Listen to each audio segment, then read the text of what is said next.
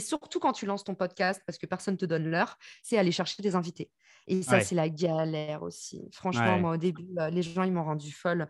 Euh, il ne faut pas avoir d'ego, euh, parce que quand tu lances un média, au début, les gens, ils te parlent. Mais, mais là encore, j'accompagne j'accompagne un, un, jeune podcasteur que, que, je trouve, que je trouve canon. il a un podcast qui s'appelle From Scratch.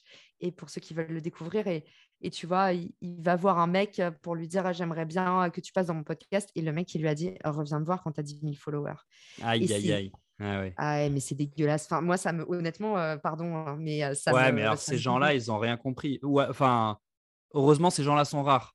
C'est ça que je veux dire. Je ne sais pas si c'est si rare, Antoine, parce que honnêtement, parmi les entrepreneurs, c'est pareil. J'en vois beaucoup autour de moi qui acceptent de faire que les gros podcasts. Et derrière, quand c'est des gens qui viennent de se lancer, ils disent bah en fait la flemme.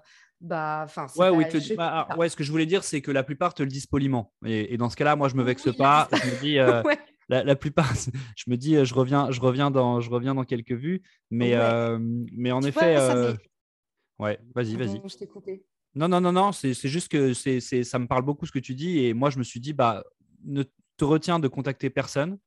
Euh, et puis, ceux qui ont compris que plus ils seront présents, plus ça marchera pour eux, quelle que soit la taille du podcast, et, bah, et, plus ils feront de rencontres, en fait, plus ils s'enrichiront mmh. humainement, hein, je parle.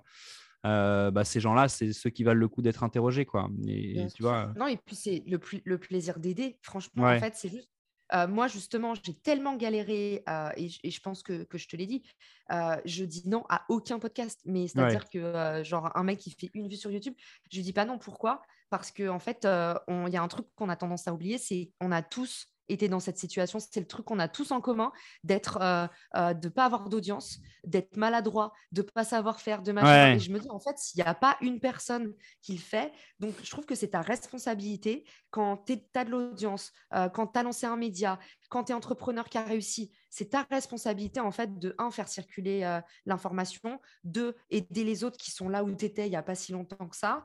Et, ça, ça me débecte quand les gens, ils ramènent ça à de l'audience et qui complexent des gens qui sont en train de, se lancer. Donc, parenthèse fermée, mais tu vois, sur Marketing Square, je l'ai vécu.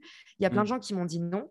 Et quand mon podcast, euh, trois mois plus tard, il était, euh, il était euh, cité partout, numéro un du classement tech et business sur Apple Podcast et pas business marketing, bah là, en fait, les gens, ils m'ont dit, ah, finalement, j'ai trouvé de la dispo et je l'ai fait quand même, tu vois, parce qu'il ne faut pas être mauvais.